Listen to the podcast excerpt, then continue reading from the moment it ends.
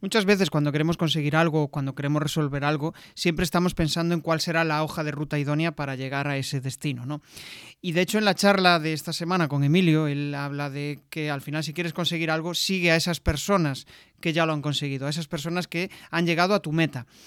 Claro, para llegar a esa meta, pues eh, tienes que compararte con esa persona y ver si realmente ha tenido el mismo punto de partida, si ha estudiado lo mismo y qué cuestiones ha hecho para llegar a ese destino que tú, que tú anhelas. Si quieres saber y encontrar respuestas a muchas de las preguntas que tienes sobre este tema, quédate que comenzamos. Bienvenido a Comunicar más que hablar. Soy Jesús Pérez Santiago y este es el podcast de los que quieren crear su propia audiencia, ganar visibilidad y dejar de ser espectadores. En crearpresentaciones.com barra comunidad, envío una píldora semanal para que puedas comprimir tu conocimiento en contenidos atractivos. Muy buenas, Emilio, ¿qué tal? Eh, bueno, me decías fuera de cámara que eh, como que te he invitado, ¿no? sí, sí, y te lo agradezco mucho. La verdad es que no sé si lo que yo puedo decir o aportar ayuda a alguien, pero yo, yo he encantado, que lo llevo haciendo unos cuantos años. Pues genial, la verdad es que lo que, bueno, cuando accedí a tu perfil ¿no? y conectamos a través de LinkedIn me pareció muy interesante pues, tu trayectoria, sobre todo desde el punto de vista de eh, unir recursos humanos, unir talento, ¿no? Y, al final eso tiene mucho que ver con, la comunicación, con las formaciones, ¿no? Que es algo de las cuestiones que, a mí me apasionan y que me gusta eh, compartir. Y, de eso vamos a, a charlar hoy. Bueno, para los que no te conozcan, Emilio es eh, responsable de, formación eh, en IESIDE. De desarrollo de... desarrollo profesional, justo, de desarrollo profesional en IESIDE, además es, presidente de, de AIDIPE. Y, todo esto hace un mix eh, explosivo e interesante para poder compartir con todos vosotros. Entonces, pues nada, primera pregunta y quiero conocerte un poco más. ¿Qué ha sucedido para estar donde estás ahora? Vale, pues mira, yo mm, soy un joven pontevedrés porque hace muy poquito de cumplir 49 años y llevo más de 23 años en el ámbito de los recursos humanos. Soy licenciado en Ciencias Políticas por la carrera que yo estudié en su día, de la cual estoy muy orgulloso es una carrera muy, muy interesante que me abrió mucho la mente, pues no solo al ámbito de la administración pública, que es algo que siempre me ha interesado, un poco desde el punto de vista de la administración pública vinculada al servicio a los demás, que es algo que está denostado y parece que la gente se olvida, y sobre todo el ámbito de la empresa en la gestión de personas, que realmente pues, es algo que a mí es lo que me interesa. A ti te interesa la comunicación, yo para mí es, forma parte de lo que es la gestión de personas. ¿vale? Después de haber hecho políticas, estudié un máster en Dirección de Recursos Humanos, precisamente en esta casa, en IESIDE, y desde entonces llevo trabajando en ese ámbito. ¿de acuerdo? Empecé pues, eh, mm, haciendo prácticas en distribuciones Freud, dentro de lo que es el ámbito de recursos humanos, pero sí en su día trabajé haciendo prácticas y también mis primeros pinitos trabajando en un gabinete de comunicación, por ejemplo. Y después de distribuciones Freud, entré en Grupo ADECO, en la parte de selección de directivos, mandos intermedios y técnicos especializados. de ahí salté a una consultora catalana que se llama Montaner y Asociados, donde ya, ya no era consultor, era, el gerente de la delegación en Galicia.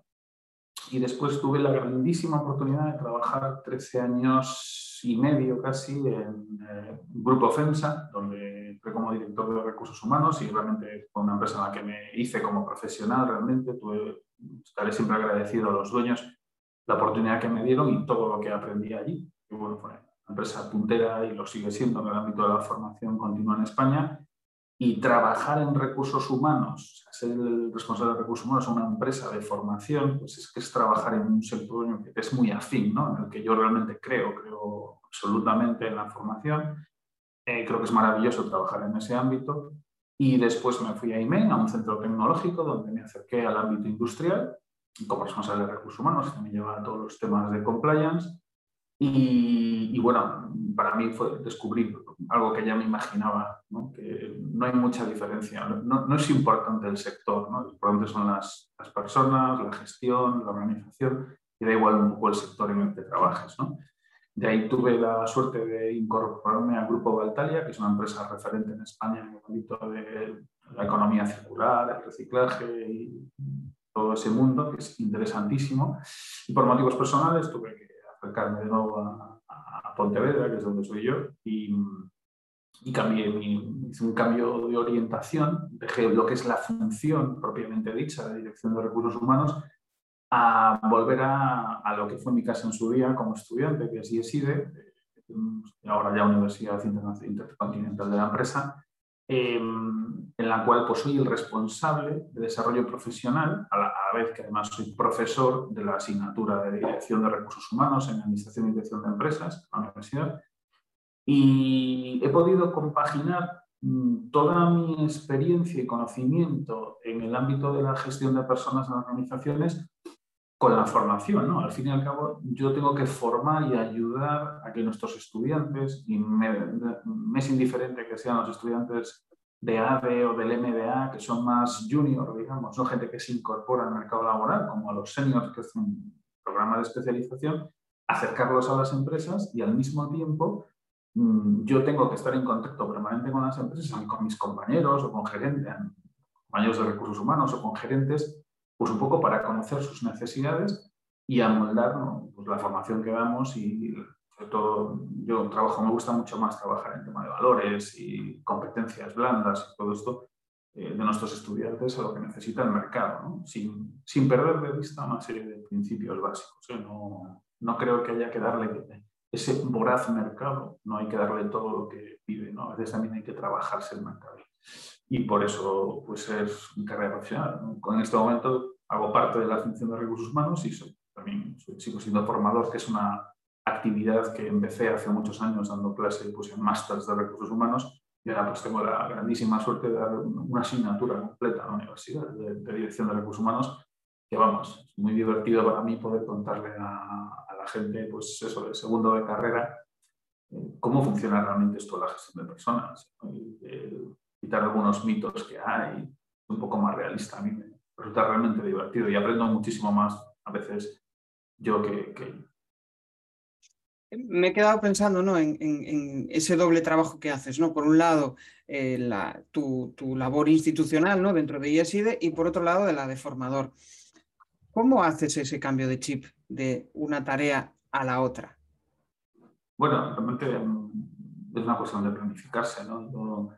Eh, a veces nos tenemos que formar en cosas que, no nos gustan, ¿no? De hecho, yo soy un gran aficionado a formarme en cosas que, no se me dan bien, ¿no? Es decir, yo soy un, debo el título de procrastinador oficial del reino, entonces hago cursos de, gestión del tiempo y de productividad para, para mejorarlo. no me ha ido mal, cuenta que, de naturaleza no me sale, pues lo que intento es organizarme. De todas formas, es verdad que nosotros, por ejemplo, queremos en un modelo muy práctico de la formación, de una adaptación constante. Entonces, el mundo de la empresa es así, ¿no? Es decir, lo, antes, antes, cuando yo recuerdo cuando ya hace unos años, porque empezabas a oír en ponencias de ciertos gurús, todo esto del mundo buca y demás, ¿no? el ambiente cambiante, antes era relativamente complicado explicárselo. La gente pasaba por encima por esto del buca, pero gracias a la pandemia ahora lo entiende todo el mundo. Entonces, te tienes que adaptar y como tienes que adaptar, yo lo que hago es realmente aplicar mi día a día en mi, formación y, al mismo tiempo,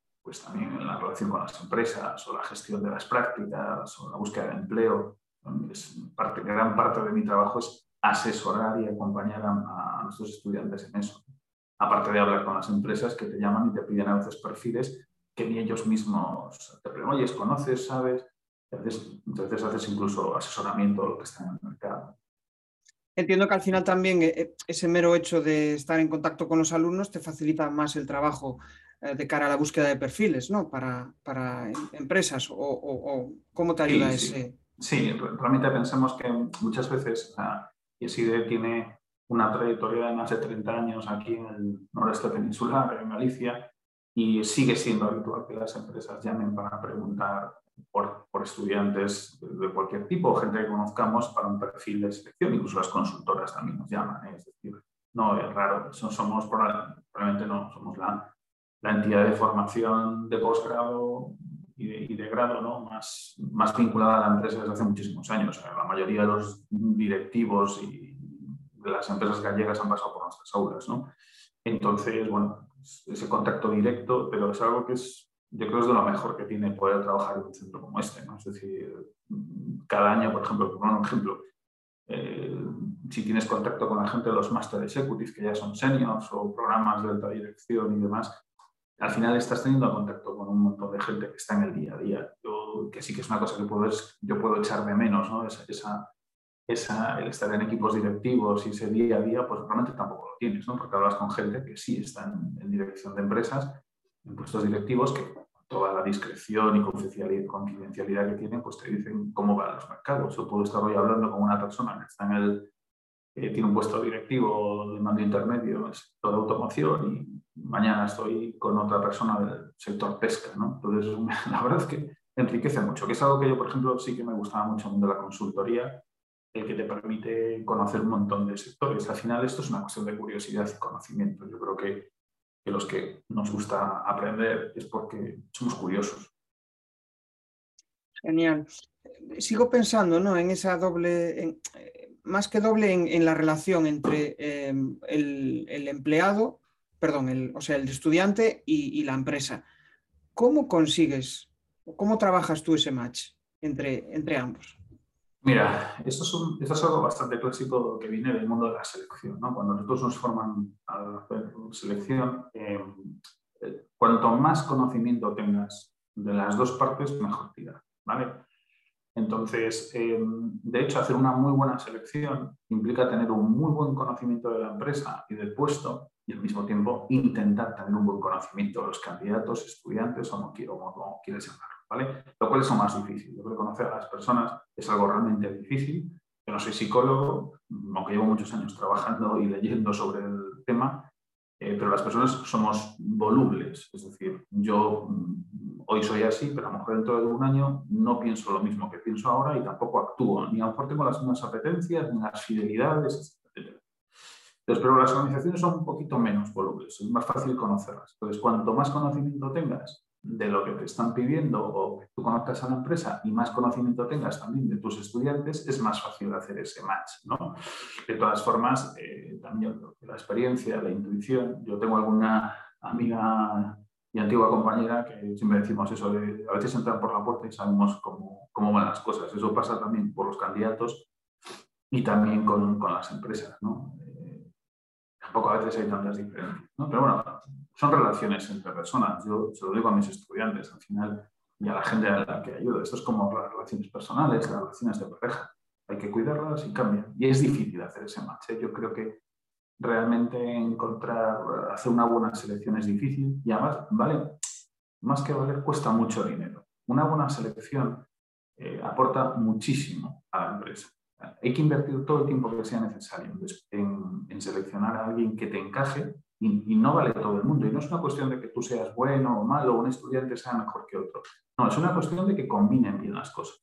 Pues para ciertas empresas valen unos perfiles o no valen, o no valen. Para trabajar con ciertos jefes valen unos perfiles y no valen otros. yo siempre digo, o procuro decir a todo el mundo, no, no, es que tú no sirvas, no es que no, es que no encajas en esa posición, es una cuestión de que las dos partes no encajan. No está hecho para ti, ¿vale? y no pasa nada, hay que seguir, buscando. Y a las empresas es lo mismo, y es no hemos encontrado candidatos. Bueno, a lo mejor pues a veces también hay que adaptarse un poquito a lo que hay en el mercado. ¿no? Entonces es una cuestión de, dedicarle tiempo y de conocimiento. ¿vale? Es, eso, insisto, mucho tiempo dedicarle a conocer los procesos de, los procesos de selección. Y pues si la cosa no funciona, a lo mejor hay que ser más rápido en, cortar, en cortar alas. ¿no? a veces un poco eh, tenemos mucho miedo a veces de prescindir de colaboradores y no siempre, a veces es, bueno, si se hace bien no tiene por qué pasar nada. Claro.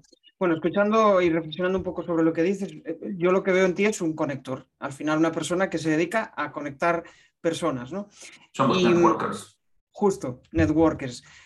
Si, si, lo llevamos afuera del trabajo y, y, pensando en el mundo de los negocios, ¿cómo, ¿cómo haces esa tarea de conector fuera de tu trabajo? ¿La sigues realizando o, no? Sí, sí. Eh, yo tengo la... Yo soy una persona con suerte. O sea, considero que es una persona con bastante suerte. Sí que es verdad que, bueno, le recomiendo a todo el mundo la lectura esta de un clásico ya, que es el libro este de La Buena Suerte.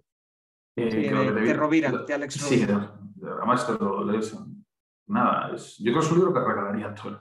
Tiene mucho sentido común. A veces también para tener suerte hay que ponerse en el sitio idóneo para ¿no? Es decir, eh, a lo mejor si te levantas todos los días en verano, en vacaciones, a las 8 de la mañana y te dedicas a hacer cosas, pues tienes más posibilidades de que te ocurran que si te levantas a la una y no haces nada, pues, pues sí, es una cuestión de, que a lo mejor descubres, lees algo interesante. Pues esto es lo mismo. Em, yo tengo la suerte, insisto, de ser el presidente de AEDIP Galicia, ¿no? la Asociación de Desarrollo de Personas, que es la, asociación profesional más antigua y más importante de los que nos dedicamos a la gestión de recursos humanos, gestión de personas, etc. Y mm, gracias a eso, y porque soy un aficionado siempre me ha gustado mucho asistir a eventos de, este tipo, charlas, conferencias, reuniones, creo que interactuando se aprende muchísimo. Yo, por suerte por desgracia, tampoco tengo todo el tiempo del mundo para leer todos los libros que me gustaría. Y a veces ir a la charla de alguien pues, hace que una hora, en 40 minutos, pues te haga un resumen muy bueno de sus teorías y, ahí conoces gente. Eh, yo, por ejemplo, y eso se lo agradeceré mucho a, mis antiguos eh, jefes en FEMSA, que me invitaban a ir, a veces un poco forzado, a, muchos eventos del mundo de la empresa que no siempre a veces me interesaban. ¿no? Yo siempre digo lo mismo, recuerdo cierta charla que tuve que asistir del ámbito de la gestión de puertos, que pensé, me fui para allí pensando, gestión de puertos, vaya lío, estoy yo aquí con, gestionando temas de relaciones laborales que son ahora súper importantes y me voy a esto. Y la verdad es que fue una charla súper interesante, descubrí muchísimo del mundo de los puertos y, que en el futuro me ha servido para hacer procesos de selección. Es decir, porque me han pedido gente de ese ámbito, sabes de qué va. O, por ejemplo, yo hoy por hoy tengo una persona, pues, un, amigo que en su momento fue un proveedor que conocí en un congreso de jóvenes empresarios. Hay que, hay que relacionarse. Ahora, aparte, gracias a la pandemia se ha extendido algo que estamos haciendo ahora, ¿no? Hacer un Zoom y puedes conectar con mucha gente. Eh, yo un momento en mi vida que, que, no es que se lo copie, porque ya conocía la idea, pero que hizo un, un antiguo alumno que tuve en un máster, que era eso de tomarse un café.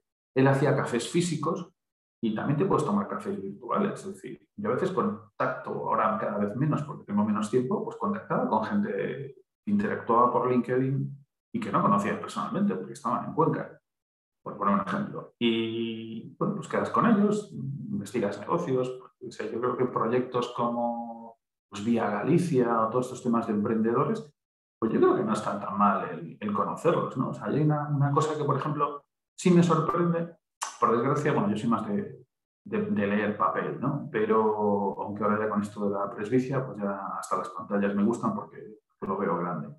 Pero es como leer los suplementos, antes leerse los suplementos salmón de los periódicos los domingos, ¿no? Yo me parece increíble que la gente no se lea, pues no sé, los periódicos autonómicos que tienen tres o cuatro páginas de un ámbito económico, pues para saber cuáles son las empresas más importantes de tu zona, cosas de esas. Y así es como descubres gente. No, no, no creo que estés descubriendo la pólvora. ¿no? Yo creo que en el ámbito del desarrollo de negocio, en el ámbito comercial, se hace mucho.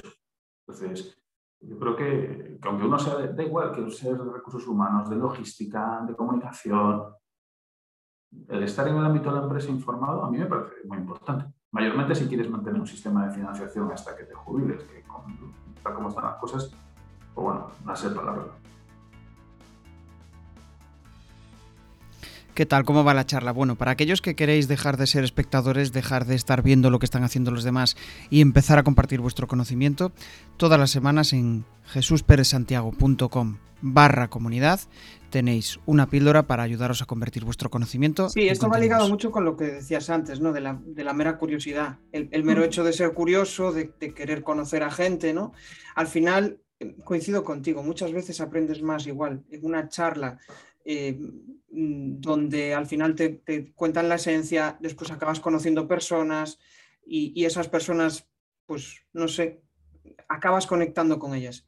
Y de eso, de eso es lo, que te quería preguntar, porque al final hablamos mucho de conectar y estamos hablando de conectar personas entre ellas, ¿no? Para buscar una sinergia. Pero si hablamos de conectar nosotros mismos con nuestro interlocutor, con la audiencia, ¿qué sueles utilizar? ¿Qué recursos sueles utilizar tú para poder conectar con otra persona cuando estás, cuando estás dando un discurso, una formación? ¿Qué recursos eh, usas? Yo tengo un defecto o una costumbre, ¿no?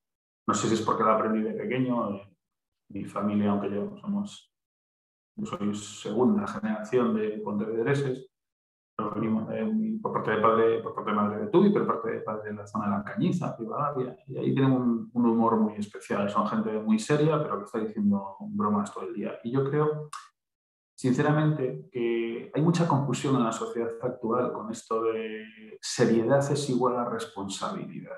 Y no es así. Se puede tener, yo creo, mucho más sentido del humor, que te hace más feliz el día a día. Entonces, yo creo que tener pinceladas de cierto humor y de, es bueno a la hora de captar la, atención de, la audiencia. Entonces, cuando doy formaciones o hago presentaciones, sí que tengo ese defecto de hacer algún que otro chascarrillo, un poco para llamar la atención. Y después, la verdad, soy bastante serio y obviamente.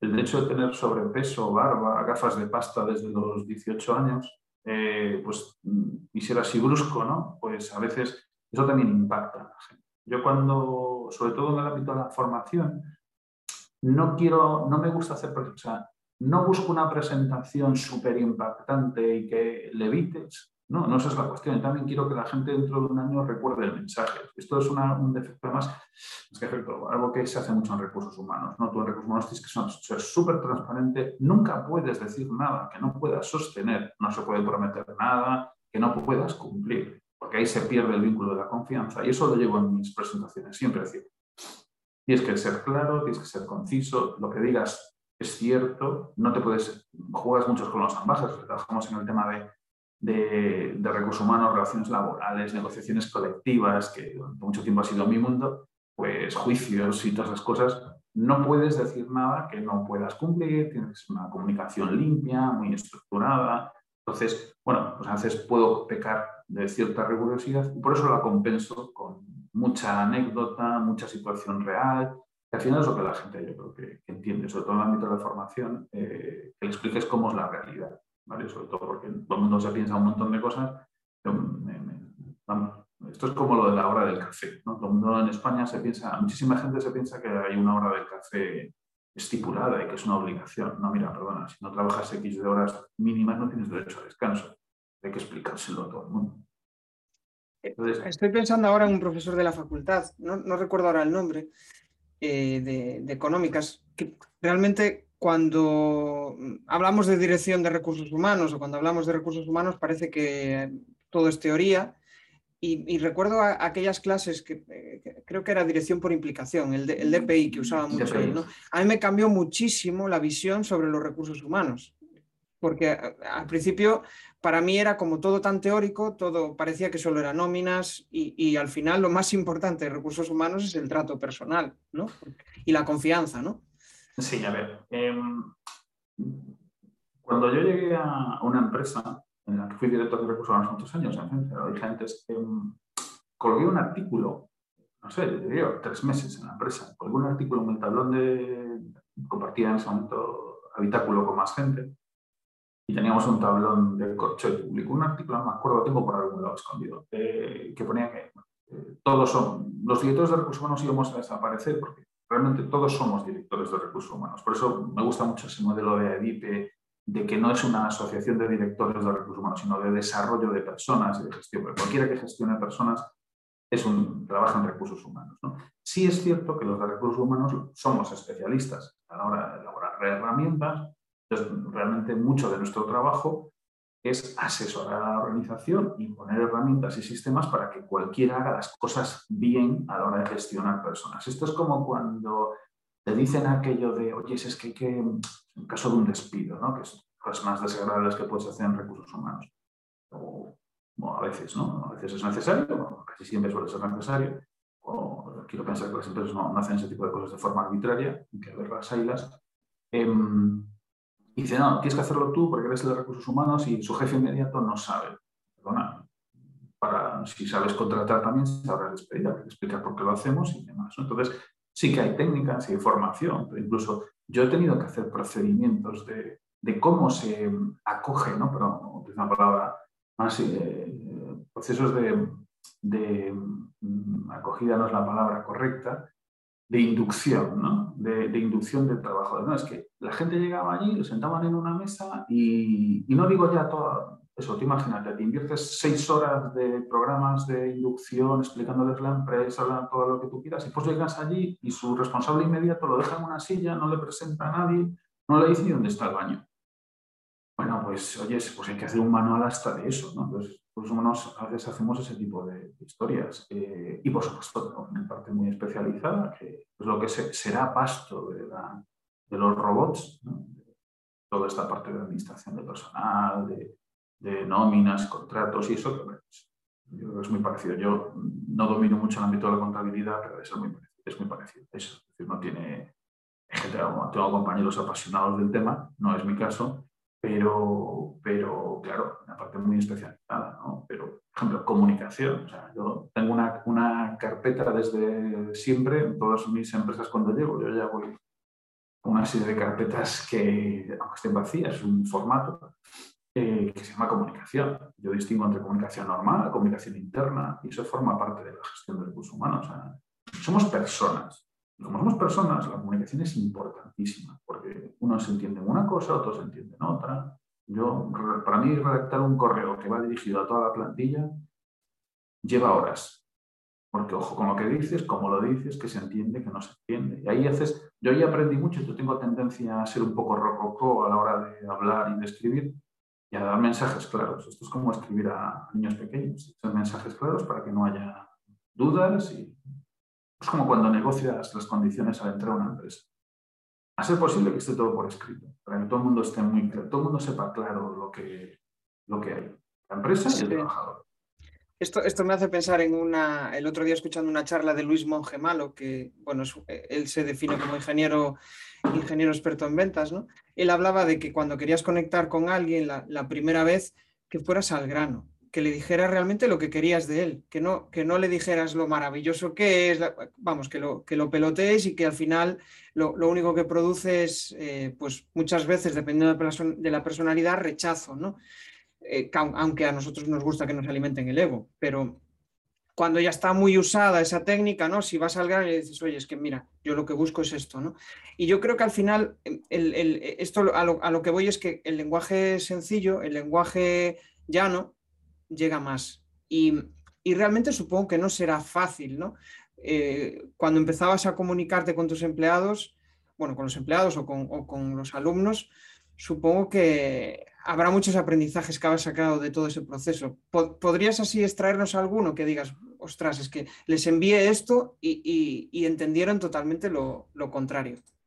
Sí, sí, sí, sí. O sea, hombre, no sabría concretarte, pero eso me ha pasado muchas veces el, pues, el día a día. ¿no? Entonces, eh, de hecho, yo, recomiendo en algunas, a ser posible, y esto lo aprendí en el, gabinete de comunicación donde trabajé, que se hacían pues, revistas especializadas y demás, em, que a veces hay que testear las cosas. ¿no? Esto, mira, te lo llevo casi hasta lo del tema del currículum. Es como cuando le dices a alguien, oye, cuando hagas tu currículum, al final se lo pasas a alguien y que te lo lea. ¿Por qué? Porque eh, lo aprendes en edición de textos, ¿no? Es decir, es que tú ya lo ves tantas veces que no encuentras el error. Y a veces el error es obvio y es mejor que te lo lea otro. en el tema de comunicaciones es lo mismo. Yo no es la primera vez y procuro hacerlo, eh, que alguien de mi equipo le pasaba el correo o a todo el equipo le decía, oye, señora, por favor, leed, este correo y decidme qué entendéis. Además, si es un equipo en el que tienes gente de diferentes edades profesionales, pues uno se entiende en una cosa y otro se entiende en otra. Entonces, el testeo es importante. Sí, sí, vamos. Te puedo asegurar que a veces y tú en tu mente y en tus ojos y en tu ordenador lo ves súper claro y la gente puede entender todo lo contrario, ¿no? Entonces, eh, por ejemplo, yo no es la primera yo eh, desde el curso básico de negociación colectiva, eh, a veces enviarle un correo al comité de empresa para testearlo, decir, oye, mira, ¿qué habéis entendido? ¿Ya, ¿Todos de acuerdo? Pues, sea, ¿Lo habéis entendido? Pues eso lo queremos decir. Pues lo voy a enviar a toda la empresa. está. Genial. Me gustaría entrar ahora eh, un poco más en el apartado de formación ¿no? y, reflexionar sobre, sobre cómo preparas tú esas formaciones. ¿no? Y, me hablabas antes de que tratabas de incluir siempre pues, muchos casos prácticos. ¿no? ¿Cómo introduces esos casos prácticos? O sea, ¿cómo cuentas? Pues, em, no lo sé. Cuéntanos un poco más sobre eso. Vale. Eh, como ya tengo una cierta edad profesional y personal, eh, prácticamente pues he tenido, tengo la suerte de haber tenido casi todas o muchas de las experiencias de lo que tengo que explicar, ¿no? Desde, desde temas de planes de retribución, o sea, programas o sistemas de retribución, pasando por implantación de planes de, formación en la empresa, que es algo lo que tengo que trabajar muchísimo, eh, selección de personal, por supuesto. Yo no, no, no, doy formación en administración de personal, pero sí de parte de relaciones laborales y todo eso. Entonces, em, a medida, yo lo evidentemente cuando es una, articulación, una formación reglada, tienes una, una, serie de contenidos que tienes que abrir Entonces yo lo que procuro siempre es mm, la teoría, o sea, la parte teórica siempre hay que tocarla, es decir, siempre tenemos que tener un guion teórico en el ámbito de lo que digan pues, eh, los manuales al uso. Pero, mm, por ejemplo, me gusta trabajar la parte de estudio de caso y eso ya de por sí te ayuda si haces un sistema de estudio de caso ya te ayuda en sí a hacer una clase más vinculada a la práctica, pero cuando das un contenido teórico normal, pues yo lo que suelo meter siempre es, vamos, es raro que tenga un slide que no tenga alguna vinculación, algún comentario práctico, ¿no? Entonces, imagínate, em, estamos hablando de competencias. Pues yo puedo dar tres o cuatro definiciones de competencias teóricas de diferentes autores, pero yo, por ejemplo, me saco un manual de, siempre, un manual real de una empresa que yo en su día elaboré, por ejemplo, del ámbito, tengo permiso para poder enseñarlo, eh, de cómo se definían ciertas competencias, cuál era la definición de competencia para esa empresa, y, eso pues, yo creo que es algo real. Es algo real y que la gente lo entiende. Esto es como cuando tú, no sé, es como cuando alguien te explica, vamos a hacer un plan de negocio. Bueno, pues a lo mejor si ves planes de negocio reales de empresas que entiendas, pues lo vas a ver mejor que uno. Más comprensible. Entonces yo lo voy introduciendo así. Eh, siempre, casi siempre en todos los temas y clases que doy, siempre. Es raro que no tenga vinculación con, algo del mundo real, porque además también me facilita a mí dar la formación. Cuando nosotros estamos hablando y explicando algo que nos gusta, nos interesa y conocemos, somos mucho más vehementes, más convincentes. Pues yo se lo explico a la gente cuando les hablo del ámbito comercial, ¿no? cuando hay cierta em, esto, reticencia al ámbito comercial. ¿no? Eh, es que, no, yo no soy nada comercial. No sé, háblame de algo que te guste. Pues la mountain bike, pues explícame eso que vas todos los domingos con tus amigos por ahí a andar en bicicleta y tal. Te lo cuentan y dices, me estás contando con un apasionamiento aquí que mañana me compro una. Pues esto es lo mismo, es decir, si tú realmente estás contando algo en lo que crees, te gusta y crees que es bueno, pues es muy fácil de contar. Cuánta razón. Sí, estaba pensando en, el episodio, no sé si el episodio 10, en el que entrevistábamos a Gabriel, Gabriel Raña, que tiene una empresa que se llama Educom, ¿no? y, y, él decía que al final era un apasionado de la gente apasionada. ¿Por qué? Porque al final e-, eran quizá los, mejores comunicadores, porque cuando transmites con pasión, eh, te llega, te llega, ¿no? Em, me gustaría seguir avanzando en esto de la formación y, cotillear un poco sobre cómo tú haces las formaciones. Y vamos a pensar en algo sencillo, ¿no? Los cuatro pasos que tú sueles dar para preparar tu, tu formación y tu, y tu presentación para, una clase, por ejemplo. ¿Suele ser metódico en ese aspecto o, cómo, cómo, sueles plantear una clase?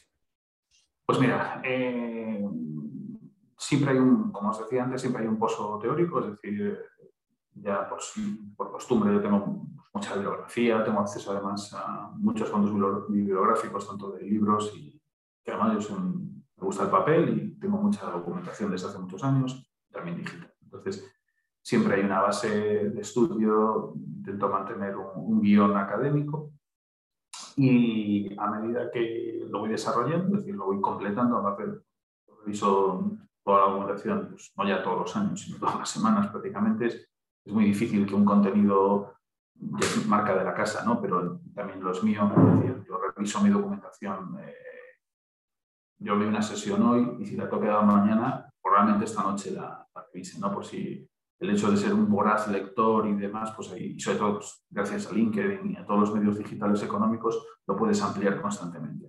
Entonces, a partir de ahí, lo que voy es construyendo, tengo estos bloques, digamos, teóricos que sí tengo que dar, y lo que hay que buscar siempre es una aplicación práctica. Entonces, Cualquier cosa que doy, tengo que buscar algo, tanto mi bagaje profesional o, conocimiento de cómo lo pueden ver. ¿vale? Y después, normalmente, el tercer paso que doy es que hagan un ejercicio práctico sobre ello.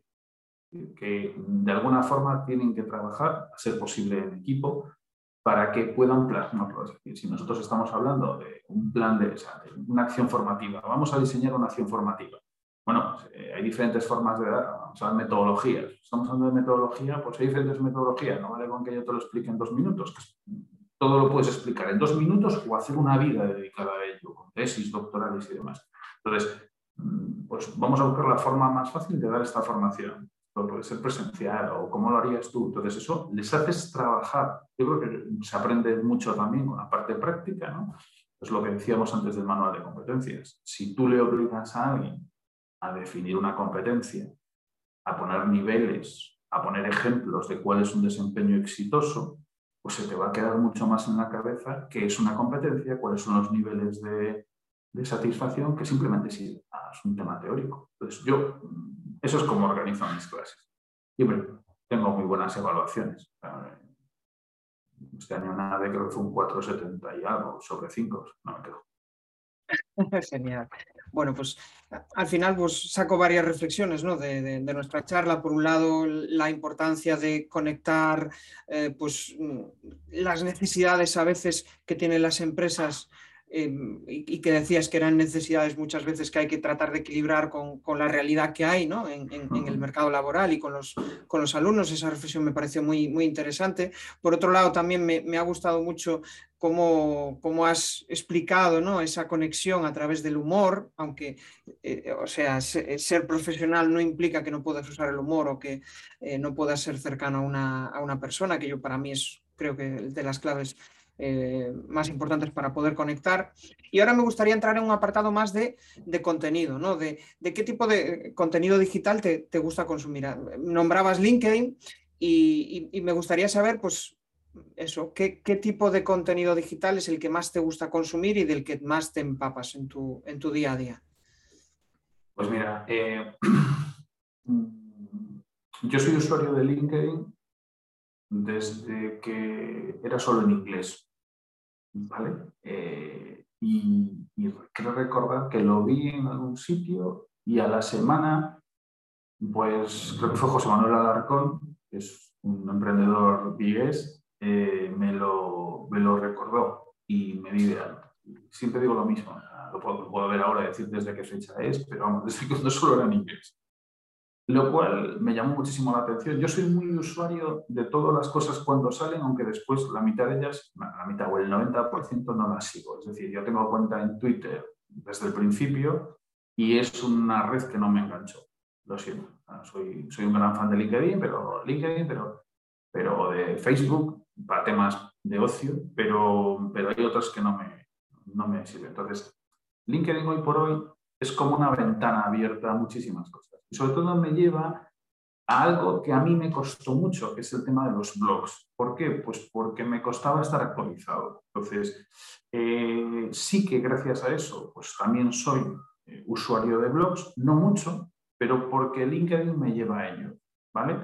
Es, la es lo mismo que los canales de YouTube. Eh, hay canales de YouTube que a mí me parecen muy interesantes, pero como suelo buscar información, yo soy un ávido buscador, es decir, excepto LinkedIn, que lo abro de forma, lo tengo siempre abierto y de vez en cuando refresco y pues mientras, no sé, si estoy haciendo una llamada y me tienen en espera, pues estoy viendo LinkedIn en la pantalla.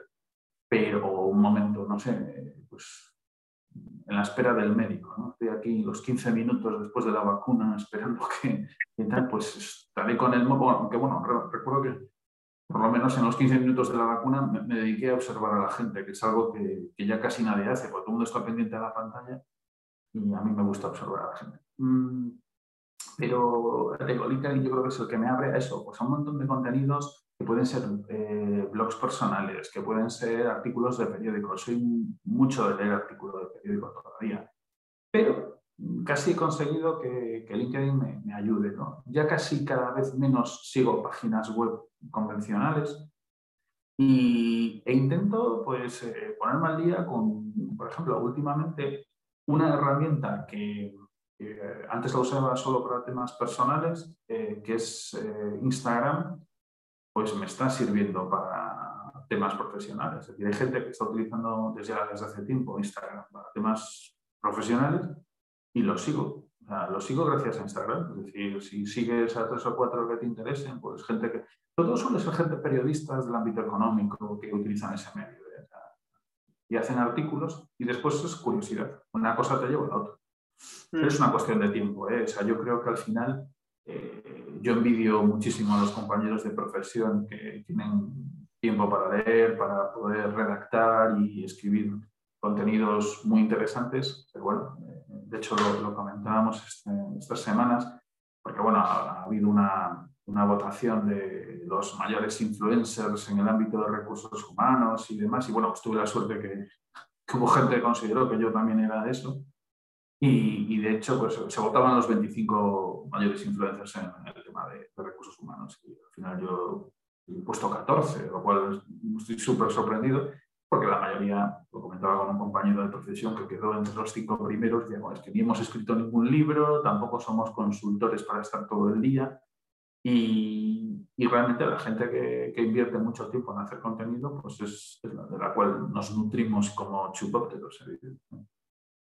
Genial. Bueno, eh, tengo varias cosas que comentar de lo que has dicho, ¿no? Me, siento muy identificado en el aspecto de eh, cuando llega alguna aplicación nueva, tengo que probarla y después igual eh, la, desecho, ¿no? Por ejemplo, ahora Clubhouse, estoy, estoy, muy metido y me, parece muy curioso. Esto del social audio me, gusta mucho.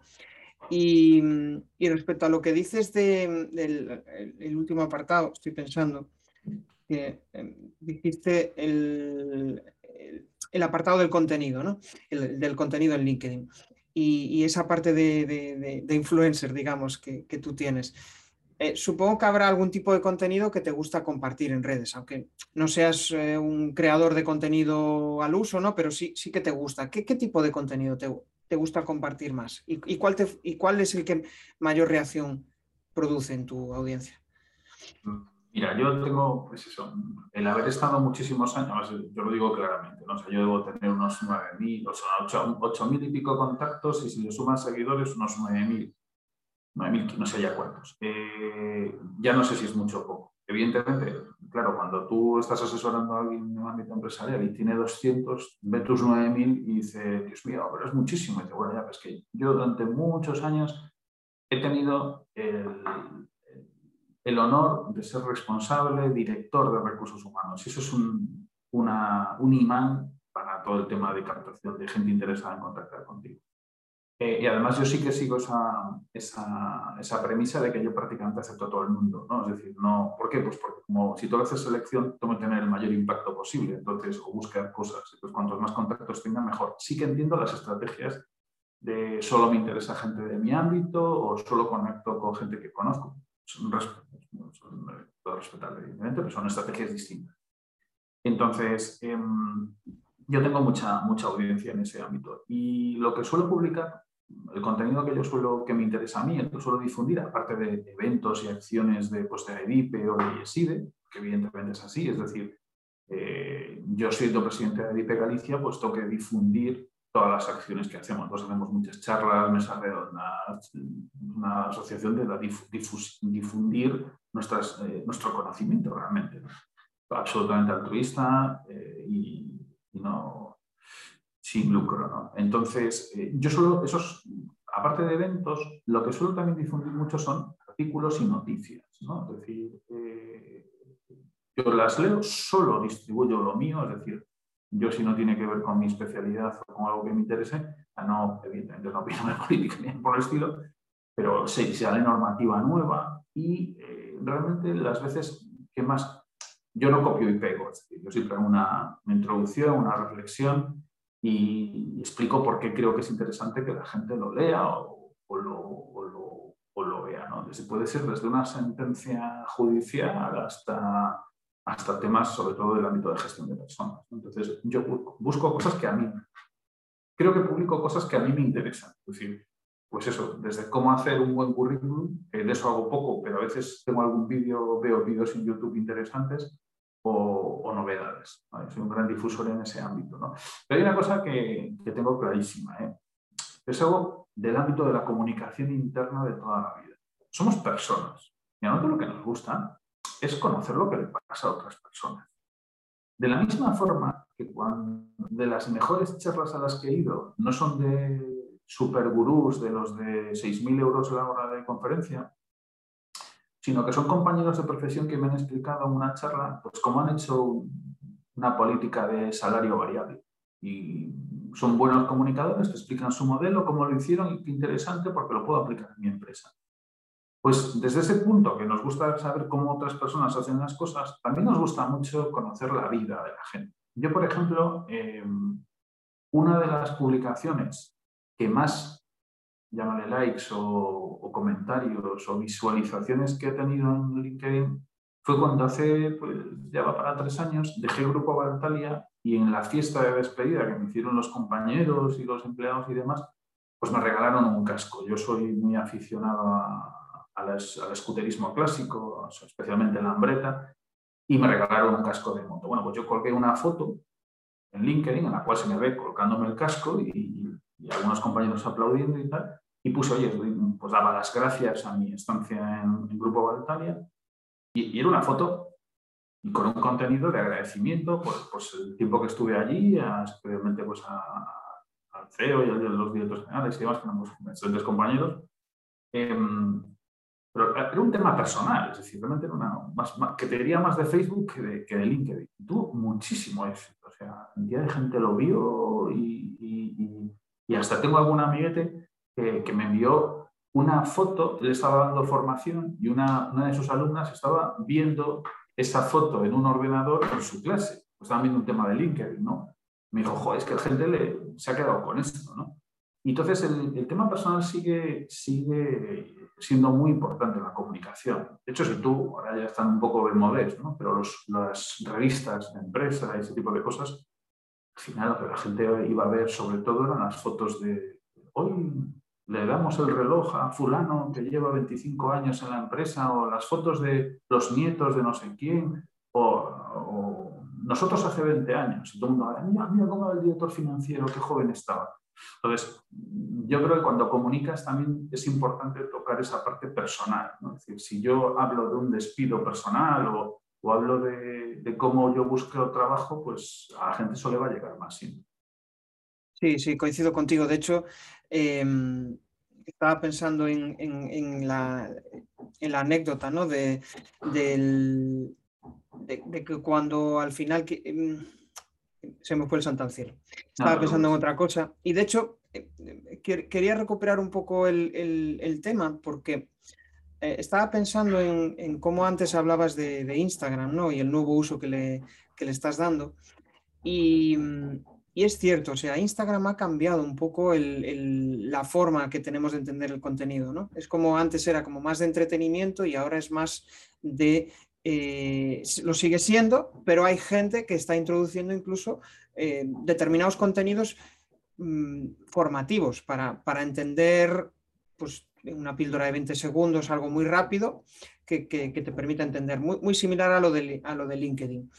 Y, lo que quería decir con esto es que al final, cuando mm, somos nosotros mismos los que nos mostramos, y ahora ya, ya me ha venido la, inspiración, eh, es que somos cotillas por naturaleza, yo creo. Y cotillas de, aquellos temas que nos gustan, ¿no? Sí, es así. O sea, realmente estoy, yo siempre digo, ¿no? Los de, trabajar en selección de personal es como ser reportero de una, de una cadena que tiene un número en un programa del corazón. ¿no? te, permiten preguntar lo que quieras, siempre y cuando sea relevante para el puesto de trabajo, y dentro de la legalidad y el sentido común. Entonces, eh, por final tú preguntas para ver cómo es el futuro desempeño de una persona, y eso lo haces basándote en lo que ha hecho anteriormente. Eh, sí, Sí, sí, sí, nos, gusta conocer a la gente, pero vamos, es que esto es como, podríamos estar repartiendo dos horas sobre mm, aplicaciones personales y aplicaciones profesionales. Somos iguales en el trabajo o en el mundo personal. Yo creo que somos la misma persona. Entonces, eh, no me creo, cada vez me creo menos eso de que somos una forma en el ámbito personal y otra en el, ámbito profesional, ¿no? Hombre, quizás a lo mejor en el ámbito personal somos más distendidos porque no nos jugamos el puesto de trabajo o, tus clientes y somos más comedidos en el ámbito profesional, pero seguimos siendo la misma persona, entonces eh, no hay tanto cambio. Pero bueno, mm, llegará el momento en que, bueno, eh, yo sí, por ejemplo, soy de los que mantengo pues, algunas redes personales frente a redes profesionales, ¿no? Bueno, pues tampoco me interesan pues, este, fotos de mis hijos o están otro tipo de cosas, ¿no? Pero, pero, bueno, tampoco tengo mucha vergüenza en el sentido que soy bastante transparente porque creo que eso de la, la verdad te, te, hará libre, ¿no? O sea, aunque a lo mejor la libertad pues, sea cambiar de profesión y dedicarte a otra cosa menos lucrativa, pero bueno, la transparencia es importante, aunque no hay que decir todo lo que te salga por el occipital. ¿vale? Con la gente eh, confunde esto de la sinceridad con el sincericidio, que es ya otra cosa más complicada. Sí, de, hecho esta mañana escuchaba en Clubhouse una charla que era em, esencia y apariencia, ¿no? Desde el punto de vista profesional, ¿no? y, muchas veces pues em, em, haces una, muestras una apariencia de cara al público que tú realmente no eres y probablemente la gente o se dé cuenta o te afecte a ti personalmente, porque no puedes mantener una, eh, una apariencia de lo cual tú no eres y realmente no, no vas ligado a ese estilo de vida, no, realmente no, no tiene mucho sentido. Lo que pasa es que, bueno, pues muchas veces por error caemos en esa, en esa tentación, ¿no? Yo recuerdo porque ya me acuerdo perfectamente cuando se, se, se hizo el primer programa de Gran Hermano, ¿no? un, gran hermano pues era pues, un assessment center brutal en el que si tú tienes muchísimo dinero podrías dedicarte a hacer eso con todos tus procesos de selección. Tengo aquí una casa, te examino, veo cómo te comportas, te hago trabajar para ver cómo trabajas y más hasta te pago por estar aquí cinco semanas en este proceso de selección. Al fin y al cabo, un buen proceso de selección, yo si tuviese que, que seleccionar un director general, invertiría muchísimo dinero porque me juego mucho en mi empresa si hago mal ese proceso de selección porque como decía antes, el proceso de selección es algo, es algo que cuesta mucho dinero en el sentido de que no ya es vote una persona un año y todo lo que me cuesta, sino todo el lucro cesante que he dejado de ganar. Es, muy importante. Entonces, eh, ese tipo de, procesos en los que tú observas a la gente, ¿no? y eso lo digo cuando explico cómo se hace una, una dinámica de grupo, yo le digo a mis estudiantes, sí, puedes estar muy forzado a intentar ser otra persona, pero normalmente la mayoría de la gente a los cinco minutos se ha olvidado que tiene tres observadores viéndolos y analizando sus comportamientos. Porque si no, no me puedo explicar cómo la gente, muchos candidatos mm, lo hacen tan mal. o sea, eh, si estamos haciendo esto para ver tu capacidad de comunicación y solo dices una frase en una hora, pues oyes, a no ser que seas el mejor mimo del mundo, pues por tu comunicación personal, física, no vamos a llegar. Correcto. Bueno, pues ya estamos finalizando y, para finalizar, siempre me gusta terminar, no desde hace mucho, desde hace poco que he introducido esta novedad, que es eh, como un test, pero un test de, respuesta abierta donde hago cuatro preguntas, cuatro preguntas muy sencillas ya para terminar. La primera sería, ¿cuál es tu aplicación, tu app favorita? Pues mira, mi app favorita va a sonar súper manido, es el correo electrónico. Es decir, yo mm, creo que muchas veces tenemos, tenemos herramientas que por básicas eh, no nos parecen súper útiles. Y en cambio, para mí el correo electrónico y la agenda, sobre todo, sigue siendo una herramienta fundamental. ¿vale? Eh, sí que es verdad que utilizo Trello y cosas así, pero yo mi productividad, yo en su día hice un curso o asistí a a un curso de GTD y, es como todo esto de contestar rápido, decir, oye, si te llega un correo y si es algo que puedes contestar en tres minutos, hazlo ya. Pues me lo creo, porque si no, después es que queda ahí en la bandeja de tal. Y eso es probablemente, es como Excel, ¿no? Para mí Excel es como, es el idioma internacional. Yo le insisto a todo el mundo, al igual que los idiomas, tienes que practicarlos. Si no los pierdes, Excel hay que formarse todos los años, porque podríamos vivir solo con Excel. Es decir, es, raro que no tenga un Excel abierto. Y soy un soy nivel usuario básico. Pero llevo trabajando con él pues, desde primero de carrera y, es el que tengo siempre. Genial. Eh, segunda pregunta. ¿Qué opinión tienes de TikTok a nivel de comunicación? Jo, pues mira, lo puse hace poquito en LinkedIn. Cuando le comenté a mi, bueno, cuando en mi casa se enteraron esto del premio, o sea, del tema este de los influencers y tal, mi hija me sugirió que hiciese un TikTok. Y yo había visto TikToks pues porque te llegan a, WhatsApp y demás. ¿no? Pues ahora estoy investigando el tema y, y, creo que TikTok, al igual que cualquier herramienta, o sea, no creo que haya ni una sola herramienta vinculada a redes sociales que no pueda ser utilizada y que pueda ser útil. De hecho, me alucina que haya empresas que, por ejemplo, no tengan Instagram ni nada por el estilo. Decir, oye, es tu estrategia, pero que, no, replícalo en todas las redes, ¿no? Y TikTok, ¿por qué no? O sea, yo creo que, eh, y, además es lo, de siempre, ¿no? El que primero llega da dos veces y el que se pone a hacer cosas en TikTok. Y, a raíz de que puse este, este, este, esta broma en LinkedIn, ¿no? Que mi hija me decía que hiciese TikTok, pues hubo muchos compañeros que me pusieron adelante, ponte a hacer TikTok. O sea, que no os extrañe que cuando acabe el verano me meta yo a hacer Genial, genial. Oye, pues, eh, ¿por qué no? ¿Por qué no? Al final yo, eh, esto de Reels de Instagram es, es lo mismo, bueno, es la versión 2.0 de, de, TikTok, ¿no? La, copia, digamos. Y, eh, tiene una aceptación diferente, por lo menos desde mi punto de vista de, lo que escucho, ¿no? Y parece como que TikTok creyó como esa... Em, yo creo que es algo, ese estigma del inicio, ¿no? Del tipo de contenido que tenía, pero es que ahora es, vamos, variedad. Incluso yo creo que a, raíz de la pandemia, eh, pues eh, también es una red social para, para, para la tercera edad incluso. Sí. Hombre, yo, no sé si tú te acuerdas o si a ti te pilló el Fotolog. Sí, el sí, Fotolog. El Fotolog, a mí que me explique alguien qué diferencia hay con Instagram. O sea, es decir, sí que es lo mismo. O sea, yo, yo además descubrí hasta hasta un autor del cual tengo un libro gracias a Fotolog y, como se ve, me, ha dado momentos de, gran satisfacción personal, de reírme muchísimo con los, con, los, textos que ponían algunas personas que tienen un arte brutal para escribir. Y, realmente Instagram, cuando descubrí, bueno, cuando me di del tenis también dije, oh, tiene un estilo, o sea, ¿qué tanta diferencia? Yo creo que al final es eh, lo de, lo de siempre. Las redes sociales muestran la realidad social, valga la redundancia.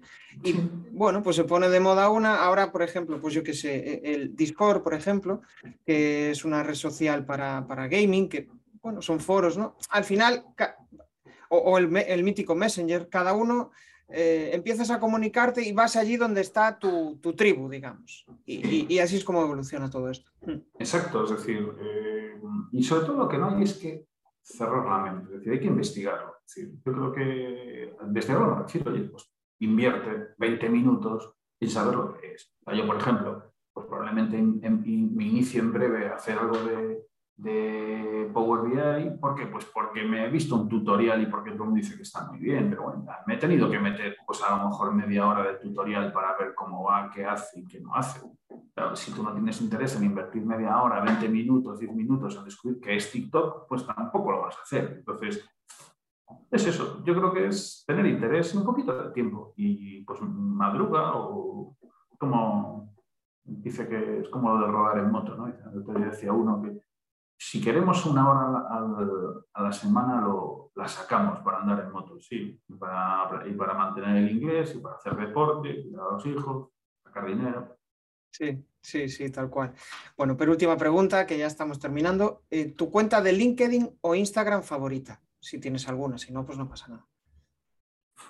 Uy, qué bueno. Eh, pues mira, mi cuenta de LinkedIn no sabría decir supongo que la de DIP o la de Yeside, porque esas las sigo. Y ahora pues la de antiguos alumnos de alumni de Yeside, que la veo bastante. Pero en general, eh, cualquiera de mis compañeros habituales, pues mira, la de, sigo mucho porque es un gran generador de contenidos a Gómez Vieite, porque hombre, no para.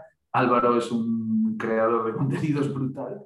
La sigo mucho y, y pues a también sigo mucho a, la gente de Ceres, a, Fabián Valero de, de, de, Vigo, que también publica cosas interesantes. Fabián Valero. sí, Fabián Valero, sobre todo en el ámbito de legal recursos humanos. ¿vale? Ah.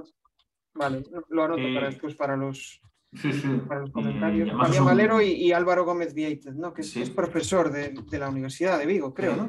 si no recuerdo mal. Sí, de, ingeniería, ¿puede ser? Sí. Vieites.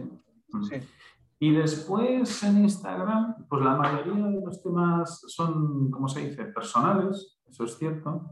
Eh, pero últimamente, y si me das un segundo, te lo digo, sigo una de temas económicos que está chula segundito que os la digo y, se la recomiendo a todo el mundo. ¿eh? Pues la de Nat de Santiago. Nati de Santiago. Sí, Natalia de Santiago. Ah, Natalia de Santiago, perfecto. Escribe sobre economía y finanzas. Y además escribe una revista que yo no suelo comprar, que es la revista El.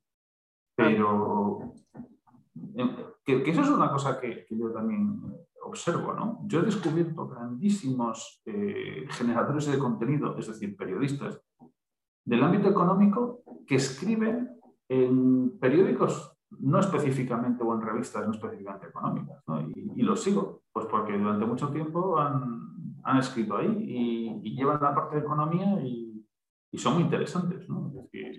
Eh, esto me hace pensar, y de hecho yo creo que es un poco la magia del podcast, ¿no? El poder escuchar a gente como tú contando pues su realidad, ¿no? A veces, hombre, escuchar a los gurús, escuchar a, personas que son un referente está genial, ¿no? Para poder inspirarte, ¿no? Pero a veces también escuchar la realidad pues, de, personas normales, como, como podemos ser tú o yo, pues eh, a ojos de, alguien que, está empezando o a ojos de alguien que está viviendo lo mismo que tú, pues es, es fantástico, ¿no? Entonces, pues yo creo que es, eh, o sea, la naturalidad y conocer a personas que son como tú mm, es, clave hoy en día. A ver, esto es como cuando, eh, yo creo que cuando tú inicias tu vida profesional o un poco quieres determinar qué es lo que quieres hacer en la vida, ¿no? También es como reflexionar qué es lo que quieres tener, ¿no? Es decir, hombre, pues evidentemente, si lo que quieres tener es coches de alta gama, casa en la playa y demás, pues tendrás que tener una actividad legal, al fin y al cabo soy un fan de compliance, he sido responsable de compliance en dos empresas, ¿qué actividad legal te puede llevar a generar ese dinero para tener esa vida? ¿no? Si a ti pues, quieres otro tipo de vida, pues también tendrás que intentar hacer lo mismo. ¿no? Y, el descubrir cómo la gente ha llegado ahí es importante. Por ejemplo, LinkedIn por hoy es una herramienta brutal para saber cómo llega la gente a ciertos puestos. ¿no? Es decir, es que yo quiero ser eh, director financiero de Inditex. Bueno, pues entra en, LinkedIn, busca el perfil financiero de todos los responsables financieros que Inditex e investiga. Ah, mira, pues que son, tienen un grado en administración de empresas y un máster en finanzas y tienen un muy buen nivel de inglés y han estado cinco años en una empresa en Cuzco. Pues fenomenal, te vas para allí, ya sabes, dices que tienes experiencia internacional, buen nivel de inglés. Si, las instrucciones para la vida las tienes en LinkedIn, ¿eh? Qué bueno, pues sí. Y ya la última pregunta. ¿Con quién te gustaría eh, sentarte a tomar un café? Si pudieras elegir a cualquier persona del mundo. Pues aparte de mi mujer, que la veo poco, y algunos amigos y amigas, pues eh, probablemente me gustaría mucho tomarme un café con la directora de recursos humanos de Inditex, a la cual no tengo el placer de conocer, pero sí conozco a algunos de los responsables y directores de Inditex, están de algunas de, las empresas y demás. Pero la top de recursos humanos sí me gustaría dar un café. Genial, bueno, pues hacemos aquí una llamada pública a la directora de Inditex para, para, que, para que te invite a un café. Y me gustaría simplemente para despedirnos que me, mm, bueno, si quieres compartir alguna reflexión final, eh, algún, eh, tus coordenadas donde eh, quieres que te localicen o algún tipo de spam de valor, ahora es el momento de, que lo lances. No, la forma de localizarme más sencilla es buscar Emilio Pérez Troncos en LinkedIn. Eh, vamos, yo ya no doy ni teléfono. Yo le digo a todo el mundo, mira, me buscas en LinkedIn y me mandas un mensaje y, ya te contesto. Y, aparte yo creo mucho en eso, en eso de ayudarnos a todos y colaborar en un orden. Y en tiempo pues no, no tengo ningún problema como, ah, y una así por cerrar, eh, lo de formarse por siempre. yo insisto muchísimo en que somos aprendices siempre y que si no estamos formándonos constantemente, no avanzamos. Esto, esto es como lo del cuento de Alicia, ¿no? Hay que correr mucho para estar en el mismo sitio. y, para poder ser un profesional y tener empleabilidad y un sistema de financiación para toda tu vida. Me da igual que seas emprendedor, que seas asalariado, que seas lo que seas, es que tienes que estar al día. Y si no estás al día, pues mal vas, que solo sea por mera supervivencia. Yo probablemente tenga que deshacerme de todas mis motos de dos tiempos y acabar comprándome una moto eléctrica cuando, cuando toque. Tendré que aprender a utilizar una moto eléctrica. Genial. Bueno, pues nada, gracias por esa reflexión final, Emilio. Lo, principal, gracias por aceptar la invitación, porque eh, en, todo, en toda charla siempre hay un aprendizaje y en este caso, pues contigo hemos aprendido un poco más de, cuestiones eh, que a veces pueden ser poco habituales, ¿no? como esa conexión entre talento y empresa, que para mí es vital y que es un trabajo que difícil, complejo, sobre todo por eh, ayudar a esas personas, a esos estudiantes que están tratando de introducirse en el mercado laboral y que resulta súper complejo. Y por otro lado, por el de las empresas, que no es fácil encontrar el perfil idóneo para, para, que, bueno, pues para que aporte valor y, para que haya una, una sinergia entre, entre ambas partes. Em, despedirnos ya hasta el, hasta el siguiente episodio y, nada, un, un, abrazo, Emilio. Gracias. Muchas gracias, feliz verano. Para aquellos que queréis dejar de ser espectadores, dejar de estar viendo lo que están haciendo los demás y empezar a compartir vuestro conocimiento, todas las semanas en jesusperezsantiago.com barra comunidad tenéis una píldora para ayudaros a convertir vuestro conocimiento en contenidos.